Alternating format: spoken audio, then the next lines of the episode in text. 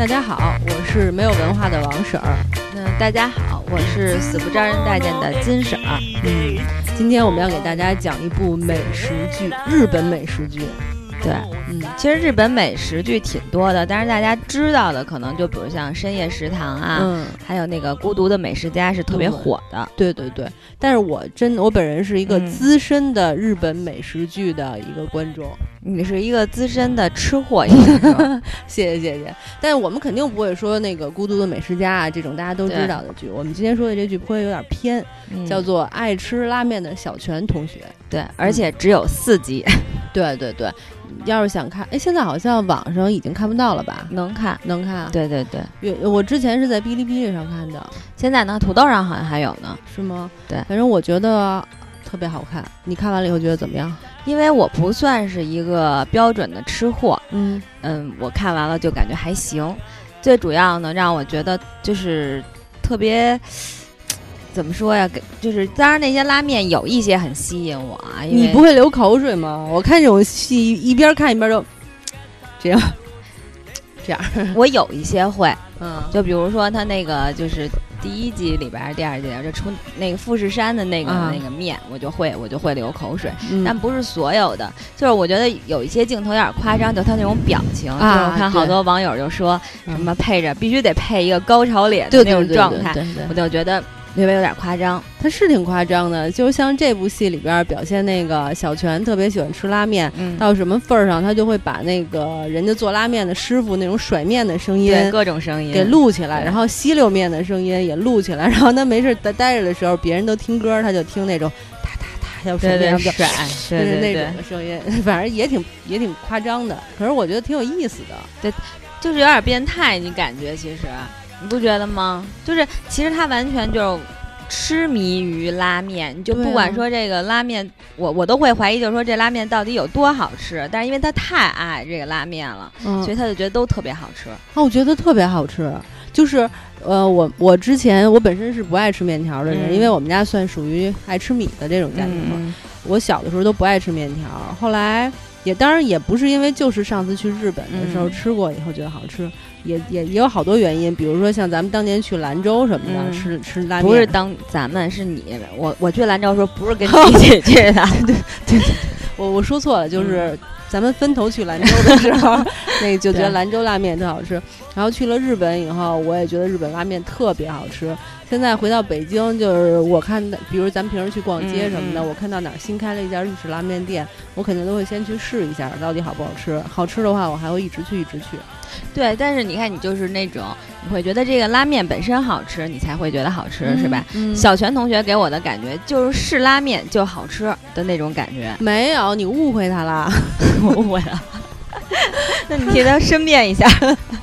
他演的这些拉面都是就是在他们当地特别火的那种拉面。嗯，就好像那个咱们，我、现在举海底捞都不合适了哈，就好像咱们必须得吃什么北新桥卤煮啊、啊这些东西，就是当地特别有名的那种拉面。对特别有名的拉面，而且我真的特别客观的跟你说，就日本的拉面真的很好吃，特别好吃。就是肯定是比，比如在北京同样都开的这个日本拉面要好得多，是吧？对对对，比那个好吃多了。因为我们上次去完了以后呢，就是去吃了好多家拉面，嗯但是我现在有点背不下名字来了，嗯嗯就去了好多好多家拉面，有的时候一上午可能吃两家拉面，就那样吃，因为觉得特别好吃，每一家都有不同的特色，然后就特别喜欢。然后回到北京以后呢，我就看，就希望在北京也能吃到这么好吃的拉面。就是开一家，像那个世贸天阶里头有有，好像有两家，我现在知道的拉面店，我都去吃过，我觉得就都是那种没有那么好吃。其实你说这问题，我觉得是一个怎么说，就是共通的问题。比如说咱们在成都也好，重庆也好，嗯你吃的火锅，嗯，同样的，你再到北京，比如他在北京开的分店，对肯定就不行。对，对吧？还有包括你就是在兰州，你看兰州拉面，你在兰州当地吃的那个面，对然后你再到北京，北京也有的是兰州拉面，对，可是味道就都会感觉差点儿。没错，你说的特别对。我记得当年我去兰州的时候，那会儿我更加不爱吃面，比现在还不爱吃。但是就是早晨起来以后，去楼下的一个就没名儿没姓儿的一个拉面店嗯吃早点，然后呢，人家那都是那种大海碗，嗯给你一大碗，放俩鸡蛋，然后也不还有什么我忘了啊，反正嗯一大碗。我那么不爱吃拉面的人，我把那盆全吃了。啊，真的是盆，因为比我脸还大。对对对那种拉面我觉得特别好吃。但是你到了北京，我我再吃兰州拉面，真的就属于吃两口就不想吃了。对我也有这感觉，嗯就是那个兰州，他可就是他们当地人就太爱吃拉面，所以嗯早上起来就真的是把拉面当成早点。早点，包括这小泉同学不也是吗？他嗯和那个、那他的好朋友好朋友 对嗯约着也是早上起来就去吃拉面，一早上起来就开始先吃拉面，所以就是早上起来就吃，而且你就就真的是那个兰州也是他们吃日本，我不知道是不是真的，因为电视里演的就是他们也都是那种大海碗，好多嗯嗯，就都是碗巨大，然后汤巨浓的那种。对。但是就是你会感觉它的这无论是它的那个面的那个筋斗劲儿，嗯。还有那个辣椒酱啊，就那个夹里边放的那个牛肉大片儿大片儿的，嗯。你，都觉得就特别好吃。真的特别好吃。嗯、我回来以后就就特别想，而且当时我还想着说，希望有机会，尤其是就回来以后就看了爱吃拉面的小泉同学，正好我看完了以后，我就想，我打算把他这些好吃的拉面店全都用笔记下来。我希望就是有时间的时候安排一次去日本，把这几家店全都给吃一次。专门去吃拉面哈。嗯，呃我觉得专门吃拉面当做一个旅行，应该也挺有意思的，而且应该也不会失望。就是美食之旅嘛，就相当于是。拉面之旅，对，你可以，因为下回还可以再来一个寿司之旅。哟，寿司可吃不起哦。哎呦喂，吃不起你也别说，你说可以，我们考虑。但是它也有这种回转寿司这类的，也比 肯定比咱们这儿的好吃。应该是，我记得我们在大阪的时候吃了一个当地的那种海鲜，嗯，我不记得叫什么了，就是呃有煮的也有烤的，真的特别好吃。里边儿就是烤的是那种贝类吧，还是海螺呀？我想不起来了，就是那个汤汁儿都是甜的，鲜贝那种，巨好吃，特别特别好吃。其实就是鲜，我觉得跟食材有很大关系。对。反正我现在是觉得，就你吃什么东西就去当地吃。对你你在异地，就算有这种店，也好吃不了。哎但是你看他那里边有一集，就是小泉不是自己拿着那个拉面，就拿那个方便面，然后我觉得这个你就可以自己在家尝试。如果你真的吃不到那种特别正宗的拉面，比如像咱们在北京可能吃不到日式特别正宗拉面的话，你就可以网上可以买那种方便面，就是进口的日日式的进口的，你可以买过来，然后像它似的，嗯，然后它里边不是倒牛奶吗？，对对对然后还有各种的小料，然后。然后还是就是煮了几分钟，好像忘了，也不是我觉怎么着得对，我觉得这个特别重要，就是时间。其实就是一道美食，除了它本身的食材以外，就是这种煮的方法。嗯，你记得咱们看那个金城武和周周冬雨演的那个，虽然有点夸张吧，对，嗯但实际上就是就必须得是三分钟，因为三分钟它的热度啊什么的刚刚好，然后倒进去，对，对吧？我觉得这个其实你就可以自己在家尝试。哎你要这么说，我忽然想起来，就是像爱吃拉面的小泉同学，还有孤独的美食家，他都是那种有名有姓的店铺。对，你要是想尝里边所有好吃的东西，你就只能亲自去日本，然后嗯一家一家的写，然后一家一家的吃。但是像深夜食堂，包括我特别喜欢看的那个叫侠饭。嗯，侠饭就是 一个警察，特别会做饭，嗯但是他一嗯般就是自己做饭。还有那个美食刑警丽花，就是属于嗯爱吃便利店的吃的，嗯怎么把嗯便利店的吃的做好吃的那种。像这种类型的剧，你你都可以在中国实现。我记得那会儿我看《深夜食堂》，《深夜食堂》里边不有什么猫饭，嗯，你试过吗？就是在米饭上放那种木鱼花，然后倒一点酱油。那我倒没试，但我知道，因为我是基本不做饭的人，所以我就看了，我也不太会试。但我试了，你觉得味道怎么样？不怎么样。我想可能一个是就是可能米也不一样，嗯然后咱们酱油可能也不太一样，母鱼花可能也是一般的，对对对，所以就不怎么样。但是但里边好多我都试过，他比如说他还做过那个炒面，嗯他，炒面就把那个鸡蛋弄的那种汤汤的、黏黏的，把那炒面嗯拌一下，我也做过，嗯也不怎么好吃，反正我反正我做的都不太好吃。嗯那茶泡饭什么的，你茶泡饭我也做过，服了。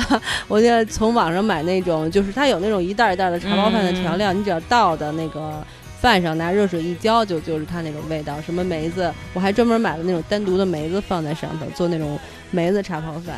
一般，后来我买了得十多袋的，浪费了一半儿。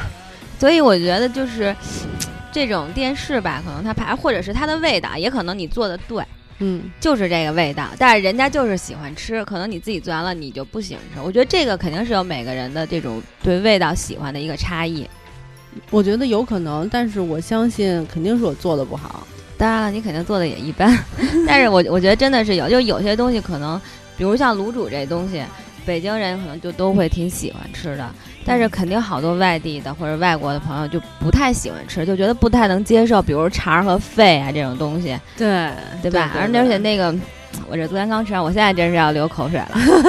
北京人特别爱吃下水，对，然后就是那个他那个肠，然后有的出来那白白的油啊什么的，好多人看着就。肯定就受不了，对。对。但是那天我我听了那个就是马未都他们讲一期节目，然后就说说那个北京人爱吃下水这事儿，说其实北京人是就是就说中国人他们说是中国人其实特别会吃，也特别的节俭，就是把猪能吃的地儿都必须给吃了。对。而且就说其实猪下水其实真的有些就是属于特别精华的东西都在这块儿。对。但是呢，就是不是所有人都能接受。对，但是其实我觉得就是吃，咱们现在叫下水，但是原则上它叫内脏。内脏对。可是你知道，就是所有的动物都是吃内脏，就是比如说一一老虎、豹子逮了一头羊什么的，它都是先把内脏吃了以后，然后剩下的肉再慢慢吃，因为内脏对于一个动物来说是最好吃的。对，所以咱们本来就是高级动物嘛，还是属于动物。所以咱们中国人会吃，咱们吃的原生态。对，其实咱们中国美食，说实话特别多，特别多。而且，如假设你拍成什么，比如说你爱吃拉面的小泉同学，你拍一个中国版叫爱吃拉面的金婶儿同学。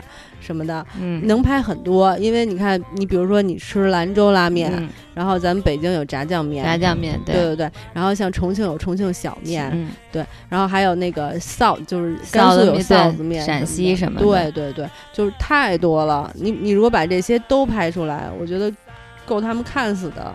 对，但是就是我我看这个节目之后，我我就是我感受啊，就比如说这种吃饭的，我就会觉得其实。也可能是我自己的原因啊，但是我是感觉，就是我在吃饭的时候，至少我没有感觉我对美食、对食物有一种尊重感在里边。没错。但是我看日本的这种，包括韩国的时候，就你都会，他们都会说啊，我们开动了啊，或者什么的这种，就是你会觉得他们会很认真的对待这个食物，然后也很尊重这个粮食。嗯。你会有这种感觉，在吃起来的时候，那种当然虽然它很夸张，但是其实它是有那种幸福感在的，就不光是简单的，你会觉得。我只是为了满足我的口欲，只是为了吃饱饭而已，就不是这种感觉。没错，你说的特别对。其实这都不算什么，我觉得就是我看的日剧里最最夸张的是那个。美食刑警丽花，因为她演的那些食物不是正经的饭店做出来，他吃的是快餐，比如说某个便利店里的那个方便面，进行一下评比，然后那美食刑警丽花就说哪年，然后哪个公司出了一个什么方便面，那个方便面怎么样怎么样，然后另外一个公司出了一个什么什么方便面，如何如何，就是说的特别夸张，然后有有有名有姓的，你就会想他们对就是每一个食物都特别的认真，包括你说我们素食，比如说那个方便面、面包。这些东西，我们都想哇，这种素食将就着吃，好不好吃的不往心里去。但对于他们来说，做的人就隆隆特别隆重的推出我的食物，我经过研究，然后你吃的人也就是对我了解非常深刻。对，我觉得只有就是说大家都特别认真的对待这个东西，他才能做得特别好。对，嗯，就所以我的感受就是，因为你看，你就你就包括其实像他们日本不是吃那面必须得吸溜吸溜的，特别大声，就是你表示你。对这个东西的喜欢和尊重，对，但那吸溜真的挺难的，因为我原来试过，尤其是有辣椒的时候，你吸溜的时候特别容易卡嗓子，而且面太长了，它要是飘起来会散汤。我也试过，我和你一样，我特别小时候特别好奇，我也想知道，就是吸溜面是怎么把它吃进去的，然后那个面就会那个汤甩在身上。对，而且你必须得就是吃光嘛，然后来表现出你真的很喜欢这个产品，但是呢。你看，就是咱们这边现在其实就没有，就没有，就是说我我需要把它吃干净，嗯，或者我我需要怎么样就表现着哎呦很好吃的那种。其实我觉得大家好像把吃饭更多的作为一个交际的手段了，对，就是咱们一起吃个饭，大家是为了聊天，而不是专注于在美食上。嗯，对。而且你说咱们吃的人对美食不够尊重，可是我现在觉得做的人对美食也没有那么尊重。对。其实咱们中国古代不是这样的，就比如说你说我吃北新桥的卤煮，必须得是这家店，必须得是这个人跟他做，然后什么多少几斤的肺头，几斤的肠，怎么洗怎么烫，然后对对对，老汤兑进去煮多久，这都是特别有讲究的，还传男不传女，传里不传外，对对对，一大堆，所以他那东西始终都特别好吃，然后你吃的人也特别珍惜。可是现在你说什么东西就都什么商品化、经济化，也没有传男不传女了，大家都可以做，包括庆丰包子，现在不也都是啊，学学就可以去庆丰包子包包子，它就已经不是一个。就是特别神秘或者是特别有讲究的那么一个东西了，这都是好的。不好的，像街边小店儿，用地沟油，嗯，然后买那些就是特别差的菜，像嗯菜上比如说有农药啊，然后也不好好洗啊，对，然后像那个鸡肉、猪肉上面可能都有那种，嗯，什么吃激素的鸡啊，肉本身嗯也都不好，就是咱们自己对食物不尊重，制作者对他们的手艺也不尊重，出来的这种东西就像现在这样有食品安全问题。对，你说这特别对，而且你说，你说现在这个东西就是，其实真的好的食物，嗯，其实它是需要传承的。没错，比如就像你说，呃，你刚才说的是北京桥的那个卤煮哈，啊还有就是那个叫炒肝儿什么这类的，是的，其实都是是家传过来的，比如说什么姚记啊、小肠什么这这些哈。是啊，但是你如果以后，如果你把它就是说作为一个产业去发展的话，它比如我到这儿也开分店，到那儿也开分店，是啊，它的这个手艺就失传了，就没有这个传承下来的东西。对，所以大家慢慢就不尊重。但你看，其实日本啊什么的，它很不不讲究，很多都不讲究开分店。我可能一辈子就只是这一家店。而且做的人就必须得是你做的。对，像咱们中国现在好多饭馆都是我我当了老板，我就不要亲自动手了，我让别人来做。雇伙计。那其实你你对你自己家里的这个东西都没有一个把握，肯定好吃不了。你没看，我之前买过一本书，就是叫二郎的寿司，哎，嗯叫二郎的寿司还是什么来着？就是日本就是最棒的那个嗯做寿司的那个大师，他写的书。他都已经到那种级别了啊，嗯又出书又就国宝级的人物，但是他还要坚持八十多岁自己去捏寿司。其实以他的就这种身份，他完全可以坐在对那看，，不需要了，培养一大批，跟那什么蓝翔是不是？啊，培养一大批，对对，但是人家不，大批的人家一定要亲手捏。呃，什么怎么洗鱼子？我看那书写的特别好，就是哪个季节吃什么鱼，嗯嗯然后怎么嗯做，然后包括他说洗鱼子，鱼子外边有那膜，要手怎么给剔了，就就说要准备那些肉。哇，我真的是就特别崇敬佩他们，你不会觉得说他们就是一普通的厨子，不会说他们就是一做饭的，你觉得他是一大师，而且是艺术大师。对，嗯其实你真的做饭好的人，就是当然这是八卦了啊，就啊那娱乐圈儿不是那个张亮轮，嗯哎，张亮那就在林依轮之下了。啊林依轮做饭巨牛逼，说他就是好像是在哪国什么的学的高级厨师，什么都，嗯就是就是忘了是哪一个画家也特别有名儿，嗯，然后就是专门为了吃林依轮做的汤，然后得预约，这是其一，其二就是得把他那个画儿，他特地送给林依轮一幅画儿，他那画儿至少价值几千万。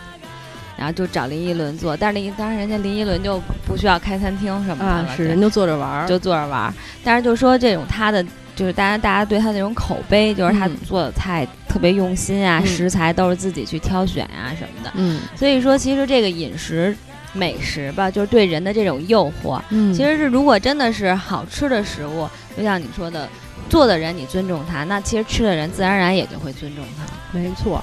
哎，你说的这个美食对人的诱惑，我一直都有一种想法，就是你不觉得这世界上只有两种片子，看完了以后让人想马上去试一下吗？嗯嗯，一个是美食片儿，一个嗯是片儿，第一片儿，对吧？就是看了让人特别激动。嗯，尤其是深夜的时候，比如你看他那吃，你确实忍不住，有的时候会吞咽一下口水。对对对，就是食色性也。我觉得嗯这有一些事情它是相通的。包括比如说，你看那个好多吃播，我有的时候挺爱看他们韩国的那个主播播吃播，哒吃好些。